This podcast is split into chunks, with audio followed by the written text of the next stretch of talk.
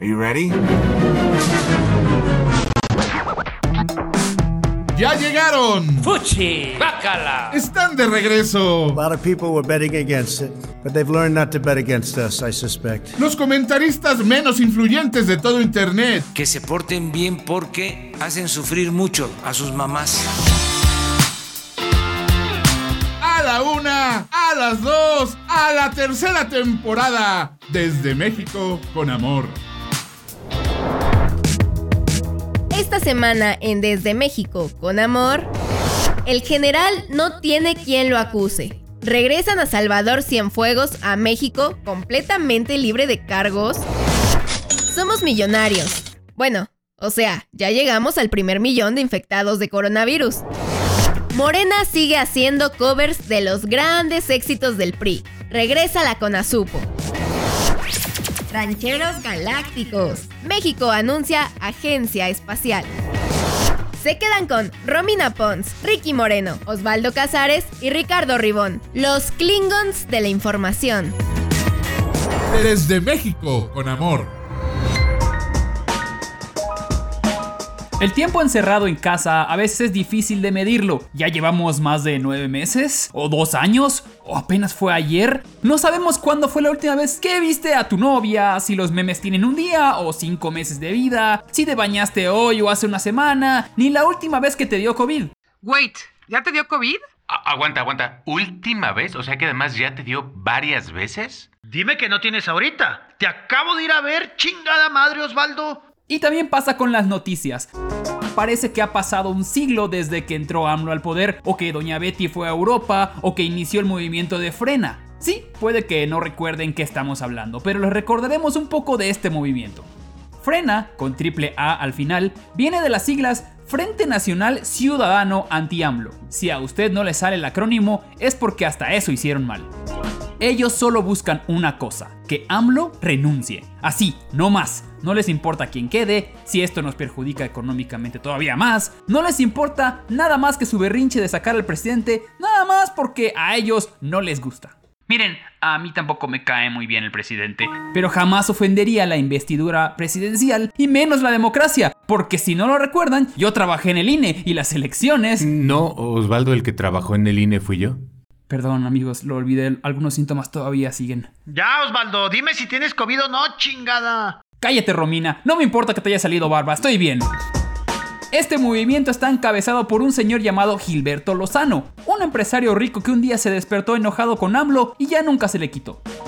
Los señores de Frena decidieron marchar hacia el Zócalo y han estado ahí desde el 19 de septiembre, que eso fue hace... ¿15 días? ¿8 meses? ¿Es mañana? Desde que llegaron, se les cuestionó si realmente estaban ahí acampando, ya que en redes sociales se mostraban videos de gente abriendo las casas de campaña y no había nadie. Incluso a muchos de esos integrantes se les vio salir en las mañanas de hoteles lujosos que se encuentran en el centro. Luego, en otra ocasión, por culpa del aire, las casas comenzaron a volar, demostrando de nuevo que eran una farsa. Lo que se esperaba que fuera un movimiento igual de pesado que el plantón que hizo AMLO en el 2006 que duró años o meses. ¿S- ¿Siguen ahí? Les digo que mi memoria, como mi sentido del gusto, está fallando mucho. Pero no. Frena decidió mover su contingente y da la casualidad que decidieron quitarse unos días antes de que el desfile del 20 de noviembre se haga exactamente donde están ellos ubicados. Y es que este no es cualquier desfile con carros alegóricos, es el desfile militar más grande del año, algo que Charlton Heston estaría orgulloso. Entonces ya pueden entender la razón por la cual curiosamente se fueron. Ah, pero eso sí, apenas sea el día 21, ellos iban a regresar. Uy, no, pues qué miedo. La cosa se puso interesante cuando después de que su líder y todo el grupo decidieran moverse, todavía quedaron personas ocupando la plancha del zócalo. Frena acusó de que se trataba de infiltrados del gobierno en el campamento, gente que estaba ahí para hacerlos ver mal, como si no se vieran mal desde un principio y que para nada esas personas eran parte de su movimiento. Y miren, sí creo que esas personas no sean de Frena, pero también porque se imaginan ser un vagabundo en esta ciudad tan fría y ver un campamento con casas de campaña vacías y completamente nuevas. Obvio aprovechas la oportunidad. Según la jefa de gobierno, actualmente quedan 20 personas viviendo dentro del campamento y se rehusan salir, pero parecen más porque la mayoría de las personas que supuestamente estuvieron acampando no quitaron su casa de campaña, dejando el lugar más asqueroso de lo que siempre está. El presidente, aceptémoslo, está disfrutando mucho viendo cómo ese movimiento en su contra se está cayendo en pedazos. Incluso declaró que Frena se encontraba dividido internamente porque sus razones de existir no eran justas, pero que de igual manera los invitaba a seguir adelante. Miren, por mí pueden manifestarse lo que quieran, y si los de Frena creen tener una razón justa para pedir la renuncia del presidente, pues adelante. Lo que sí también considero es que más que un movimiento que busca desacreditar al presidente después de tantas vergüenzas, ha logrado que el gobierno se vea bien. Osvaldo, ya dime si me tengo que hacer la prueba o no. Desde México, con amor. Mis adorados Audible escuchas. Todos queremos llegar al millón de algo, ¿no? Ribón, por ejemplo, quiere llegar al millón de pesos. Osvaldo, en cambio, al millón de dólares. Y Ricky al millón de followers en Twitter. Por eso sigan a la mejor arroba de México, arroba Ricky Moreno. Pero hay otros millones a los que nadie quiere llegar y en este 2020 el millón apestado es el de contagiados de COVID en un país. Y pues ni modo, llegamos hace unos días y si bien era de esperarse, pues no es de festejarse. Ahora, al menos no somos parte del top 10 de países con mayores contagios, pero de panzazo. México siendo México hasta en eso. Pues hasta hoy estamos en el lugar número 11. Y eso que aún no incluyen a Oz y posiblemente a Ricky en ese conteo. Ya, Os, dime, güey, ¿si tienes COVID? Y eso sí, mis queridos Audible escuchas. En este tema, ustedes sí están mucho más jodidos que nosotros. Perdón que lo eche en cara, pero sí es un aliviane estar mejor que ustedes en algo. Preferiría que fuera, no sé, en economía, infraestructura o en bandas de música, pero bueno, algo es algo. Para poner en contexto, nada más California tiene la misma cantidad de casos que todo nuestro país. Pero sigan saliendo a las calles a festejar a Biden o a defender a Trump, hijos de su... Y lo peor es que estamos a días de batir otro récord. Llegar a los 100.000 muertos de coronavirus. Así es, al momento de grabar este podcast ya andamos en 98.542 muertes. Todo por un chino que se tragó una Romina, sopa de... Romina, Romina, chinga. Andan muy correctitos hoy, ¿eh? Y en cambio, el que no fue nada correcto con sus comentarios de nuestro primer billón fue nada más y nada menos que el pseudo galán de telenovela que le duró dos meses el encanto, nuestro Fauci mexicano, Hugo López Gatel. Cuando dio la noticia, comentó que le parece, pues, un poco intrascendente. No, no, no, ¿cómo crees que va a decir eso? Eso dijo. Mm, no creo que sea tan ojete. Para que vean que sí, corre audio. Y hablaban de que se llegó al millón de habitantes que han padecido COVID-19. Es cierto, pero es una versión limitada de la información. En realidad, si tomamos los casos estimados, llevamos ya más de un millón, tenemos un millón ciento sesenta y seis mil. Por lo tanto, es un poco intrascendente, pero en términos de noticias pareciera atractivo cada vez que hay un número redondo anunciarlo. Pero bueno, ¿ven cómo es importante tomar en cuenta el contexto? O sea, sí, sí dijo que es intrascendente y sí anda muy sangroncito y soberbio el señor. Nada nuevo. Pero también es cierto que entre casos proyectados, pocas pruebas y enfermos que no forman parte de la estadística por ser asintomáticos o curarse en casa, pues la cifra debe ser mucho mayor. Que digo, no es como para minimizar la situación, pero ya saben que a la 4T les gusta que se hable de lo que ellos quieren, no de lo que es importante. Así que los invitamos a nuestra nueva sección, las contradicciones de Gatel. En marzo, López Gatel dijo que usaría el modelo Centinela para pronosticar y proyectar los contagios de COVID en México. Pero cuando andábamos apenas en los 20.000 contagiados, dijo que no, que ya llevaba rato sin usar ese modelo y que muy mal los medios que no se habían dado cuenta. Número 2. En abril dijo que el pico de la pandemia iba a ser entre el 6 y el 8 de mayo. ¡Oh, mi vida! Y pues bueno, luego dijo que en agosto y de ahí pues no ha vuelto a decir nada porque la curva casi no está subiendo, pero tampoco está bajando y llevamos meses prácticamente igual. Número 3. Decirse científico y luego decirle a todo el país que López Obrador no se contagia porque tiene fuerza moral. 4. Después de meses de decir que no hay pruebas contundentes con el uso del cubrebocas y de casi nunca usarlo, esta semana dijo que siempre sí. Que los medios, en vez de andar difundiendo la cifra de un millón, deberían difundir el uso de cubrebocas. Ah, porque sobre el tema de cubrebocas, Gatel fue tan lejos que dijo, en agosto, que el uso de cubrebocas vulnera los derechos humanos de las personas. ¿Quién en su sano juicio podrá creer eso? Ni que fuéramos Estados Unidos. Oh, pues. Lo que sí les puedo decir es que la estrategia de camas vacías en hospitales públicos va muy muy bien. ¿Por qué? Porque la gente no está muriendo en hospitales, lo está haciendo en sus casas. Eso lo dijo Lili Telles. Neta, bueno, pues nunca creí decirlo, pero tiene razón. Desde México, con amor. Believers, no hay nada que diga soy mexicano como comer un chingo y estar todo gordo como os. Órale, güey, ni me saludaste y ya me la dejaste ir, ¿qué pedo? Ay, perdón, tienes todas las razones, discúlpame. Antes que nada y primero que todo, hola amigos de Audible, acá Ricky Moreno y déjenme decirles que no hay nada que diga soy muy, pero muy mexicano como comer un chingo y estar todo gordo como os. O sea, lo que te pedía es que no me ofendía. Ay, es que déjalo, güey. Es más, tampoco te hagas la prueba de una vez, ya, ya es oficial, sí. Y es que sí, nos encanta la comida mexicana. Que los tacos, que las garnachas, que las quesadillas que tienen que llevar queso, si no serían unos tacos, y un sinfín de platillos que estamos seguros que ustedes en sus mansiones de América envidian de nuestros arrabales acá en México. Pero debo decir que no todos los mexicanos tenemos la suerte de tener un buen plato de comida caliente en nuestra mesa todos los días. De hecho, uno de cada dos mexicanos viven en pobreza y luchan día a día con tener una alimentación digna. Y si a esto agregamos que hay 9 millones de mexicanos en extrema pobreza que viven con menos de un dólar diario y que difícilmente completan una comida al día, nos damos cuenta de lo afortunados que somos y que hay que hacer algo. Por el bien de todos, primero los pobres. Bueno, eso al menos fue lo que nos dijo en su campaña el presidente López Obrador y nos los dijo tanto por 18 años que le creímos y hasta convencidos estábamos que en su gobierno de verdad iba a haber un cambio positivo en el número de mexicanos que podrían llevar una comida digna a su casa. Así que, rápidamente y en cuanto llegaron estos aires de cambio de la cuarta transformación, el presidente se dio a la tarea de crear la Segalmex o Seguridad Alimentaria Mexicana, que ayudaría a combatir la falta de alimentos en la población más pobre de México. No hay que confundir. Segalmex ayuda a que no se mueran de hambre los mexicanos, no a sacarlos de la pobreza. Ojo, no es lo mismo.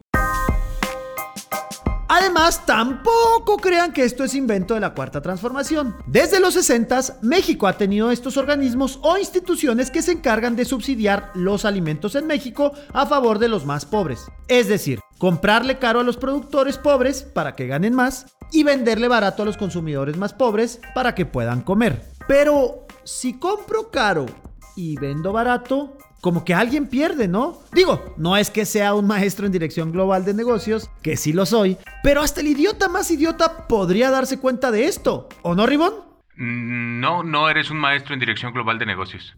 ¿Y quién es el que pierde? Pues quién más, México, puntualmente el gobierno de México. Específicamente la Secretaría de Hacienda, o sea, nuestros impuestos, ya que la Auditoría Superior de la Federación detectó que la Segalmex perdió 3 mil millones de pesos, unos 150 millones de dólares, en el 2019.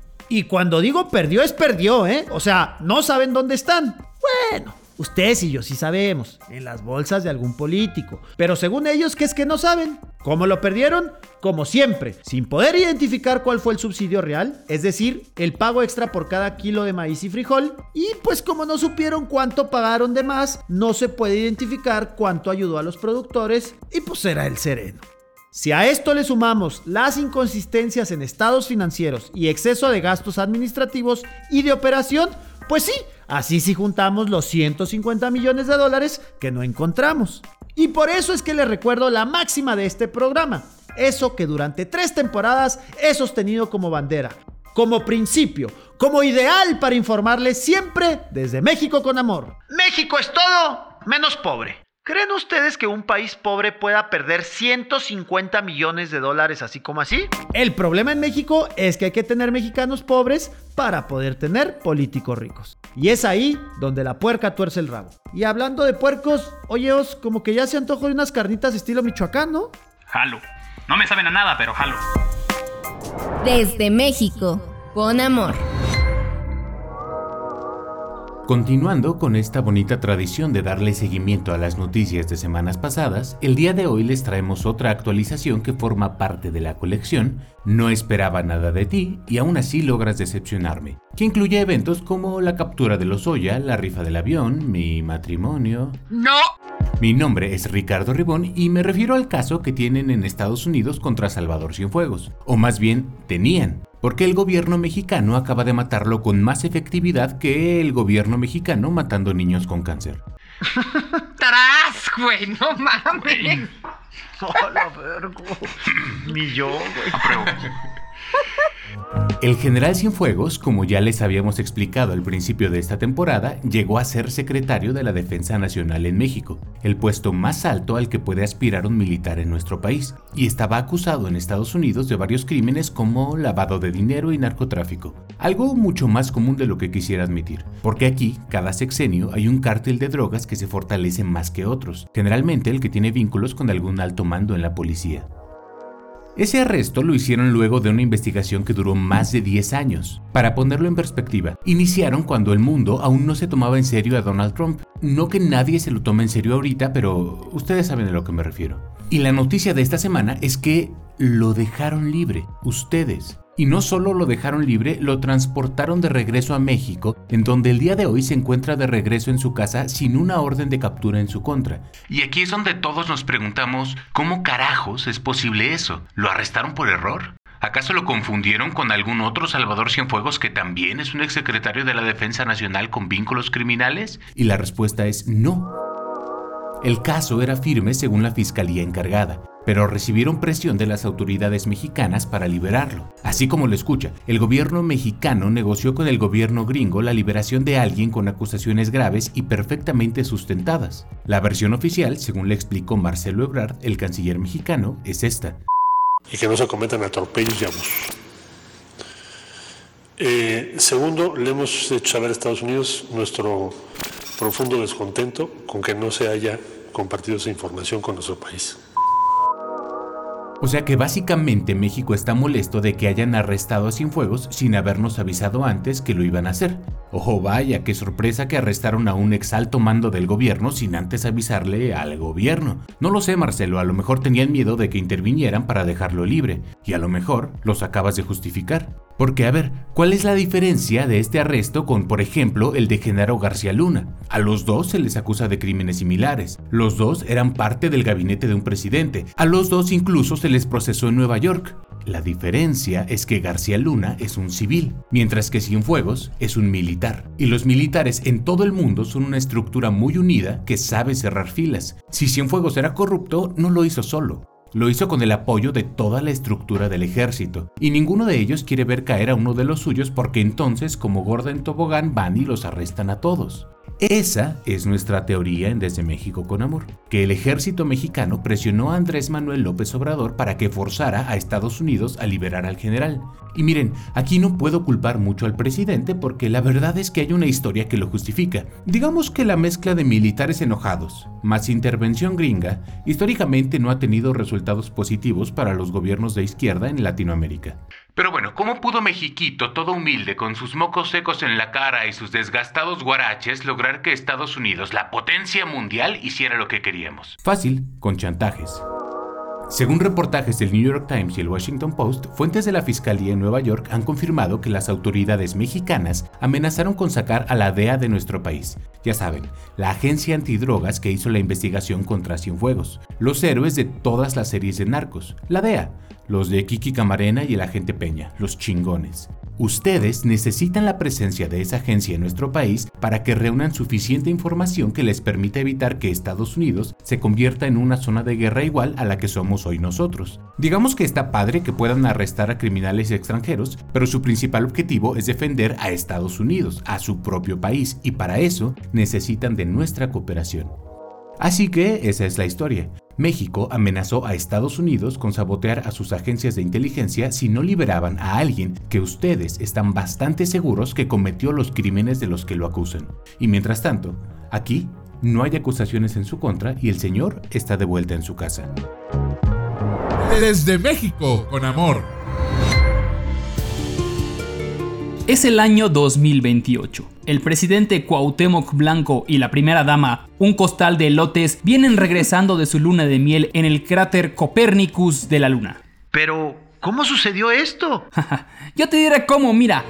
Cada seis años hay elecciones para presidente en México y Cuauhtémoc fue el único que quedó defendiendo al presidente López Obrador, por lo que después de jugar a las vencidas contra Citlali Hernández y ganarle 3 de 5, el Cuau quedó como presidente. Yo me preguntaba cómo llegamos a la luna. ¡Ah!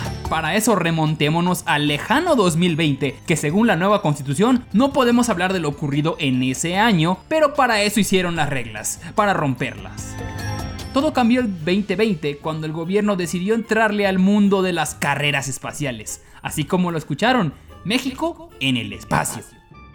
Aquí la nave Tlacoyo 03 comunicándome con base Iztapalapa, tenemos un problema.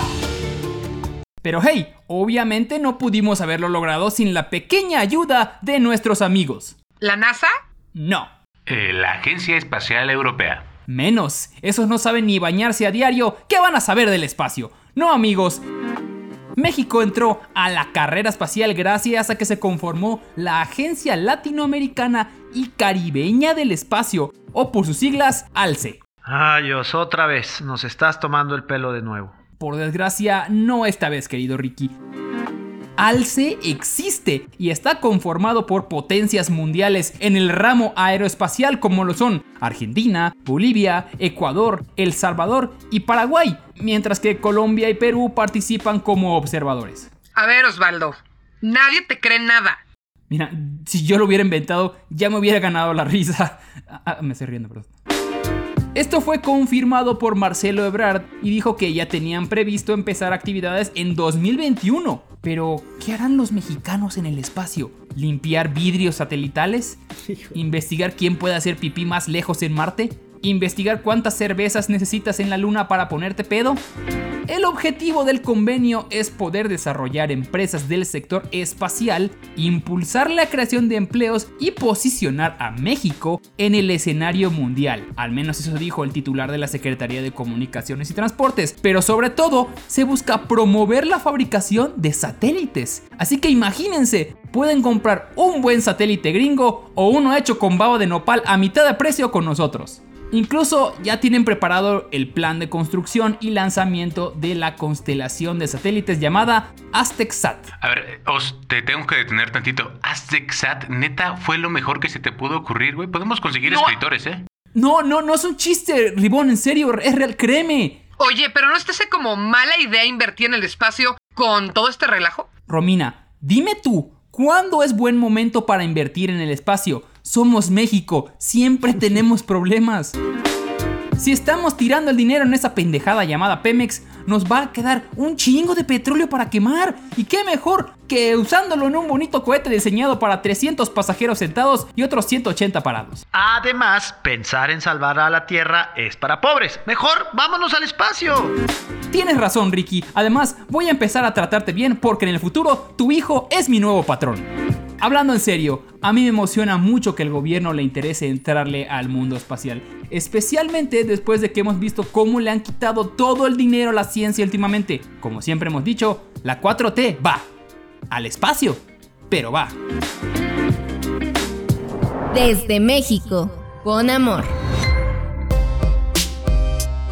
Mis adorados Audible escuchas, ya me quejaba yo Ya, ya, ya, siempre te quejas.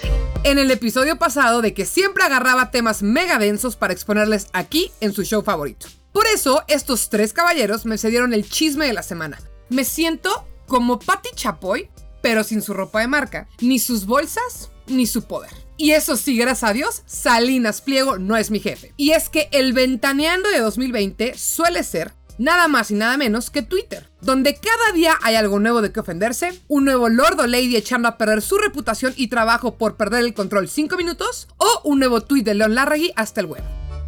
El zafarrancho de esta vez fue protagonizado por nada más y nada menos que el gobernador de Chihuahua, Javier Corral, y el dueño de Tebasteca, Electra, Banco Azteca y demás, prepotente por excelencia, Ricardo Salinas Pliego. Me iba a poner a explicarles quiénes son estos dos personajes, pero la neta no. Si a estas alturas del show no tienen idea de quiénes son, les pido que escuchen las temporadas y capítulos pasados porque no, no les voy a hacer la chamba. Todo empezó porque en Chihuahua, por la pandemia, se decretó que varios establecimientos cerraran o tuvieran un horario reducido porque, pues, ya llegamos a millón de contagiados, ¿verdad? Y Ricardo Salinas, que no ha cerrado ninguna de sus empresas, ni siquiera una escuela, y esto es real, pues se emberrinchó y no siguió las reglas impuestas por el gobierno del estado.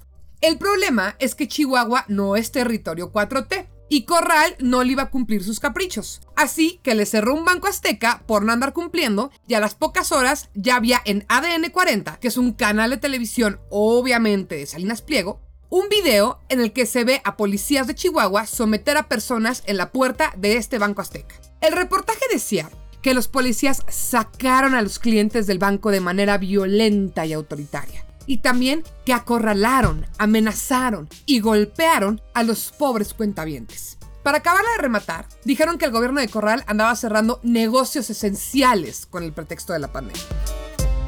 Al día siguiente, Javier Corral dijo en una entrevista, obviamente un medio que no es de Salinas Pliego, que el video era un montaje. Explicó que los disque clientes fueron llevados por la misma televisora para provocar a los policías municipales. También explicó que los policías tuvieron que sacar a las personas porque se negaban a salir. Y es que entre estos dos, la verdad es que no hay a quién irle. A ver, según ustedes, ¿quién está mintiendo? Muy fácil.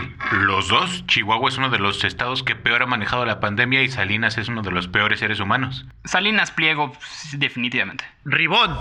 Corral además dijo que los cierres y horarios no son caprichos ni vendetas personales, sino que son medidas establecidas por las autoridades de salud estatal y pues sí, como Gatel no hace nada, pues alguien tenía que hacerlo. Dijo que Grupo Salinas está emprendiendo una, y cito, deplorable campaña de desinformación en su contra y dijo también que la gran mayoría de los negocios, incluyendo la industria manufacturera, han cumplido con las restricciones impuestas por estar en semáforo rojo. Además, fue de acusación porque dijo que las empresas Salinas Pliego tienen una protección especial del gobierno federal, pero en Chihuahua, compadres, no.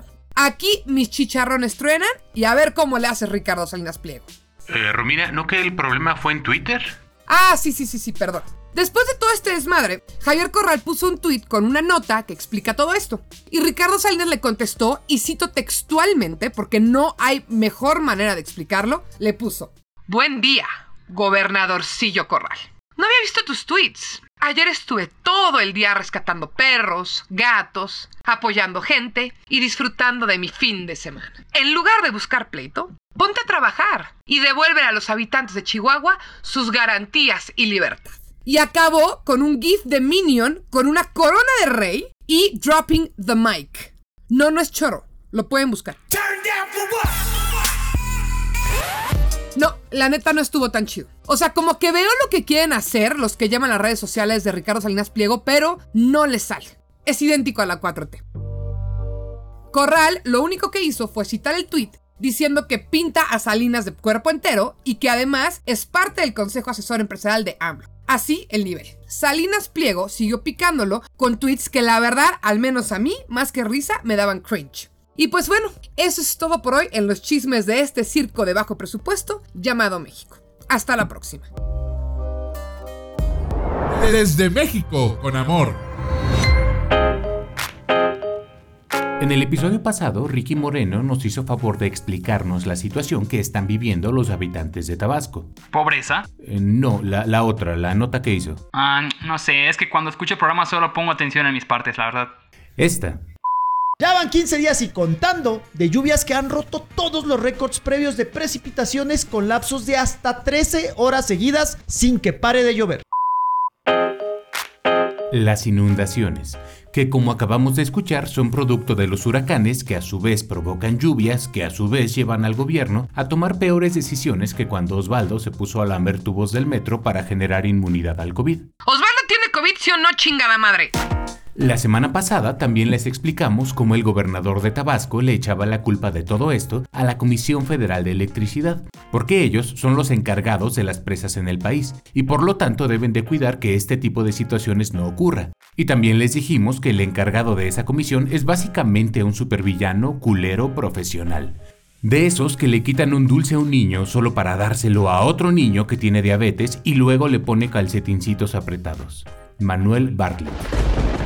Pero lo que no nos esperábamos la semana pasada es que el mismísimo presidente de México, Andrés Manuel López Obrador, fuera a admitir en un mensaje a la nación que sí, que ellos tomaron la decisión de inundar a propósito unas comunidades para evitar que reventara la presa. El siguiente audio es de un video que subió a sus propias redes sociales mientras hacía un recorrido en helicóptero por las zonas afectadas.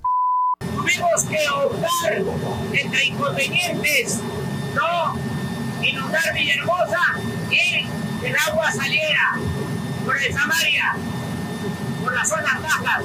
Desde luego se perjudicó a la gente de Necapunca, son los chotales, los más pobres, pero teníamos que tomar una decisión. Sí, lo escuchó usted bien. Tomaron la decisión de afectar a las zonas más pobres a propósito. Y miren, yo entiendo que tenían un problema encima y algo había que hacer, pero neta, ¿a los más pobres? Mi presidente siempre lo ha dicho, Ribón. Primero los pobres. Sí, pero uno pensaría que se refiere a programas de apoyo, no a inscribirlos a cursos de natación obligatoria en su propia sala. Y ese es justamente el problema de todo esto. El gobierno de Andrés Manuel se construyó bajo el discurso de que tenía que anteponer a los pobres sobre todas las cosas, pero al primer problema de esta naturaleza que tuvieron que resolver, sacaron al neoliberal que llevan dentro, hicieron cuentas y salieron mejor valuadas las zonas urbanas que las rurales. Y cuando digo inundación, hablo de inundación chingona. Piensa en lo que pasa en Florida en época de huracanes y súbale varios litros más. Busque en internet entrevistas a la gente afectada y verá cómo el agua les llega literalmente al cuello. Tomando en cuenta que en el sureste son descendientes directos de los aluches y todos son chaparros, esto es todavía más peligroso.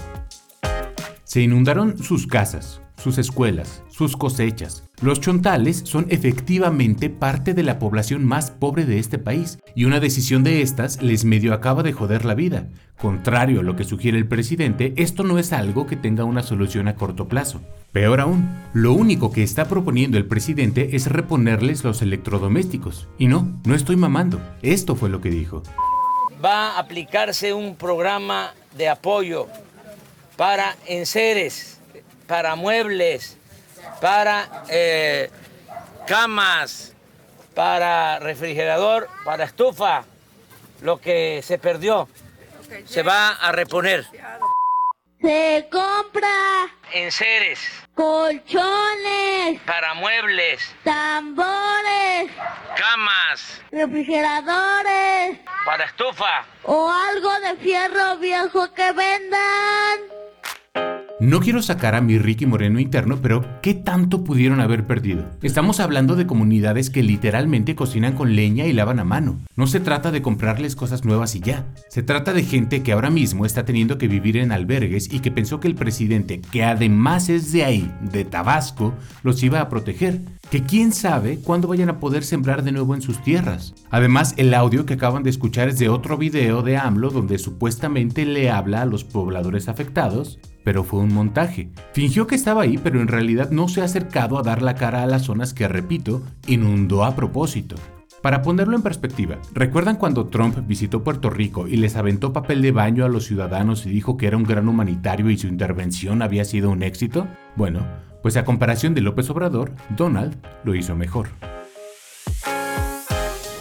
Desde México, con amor.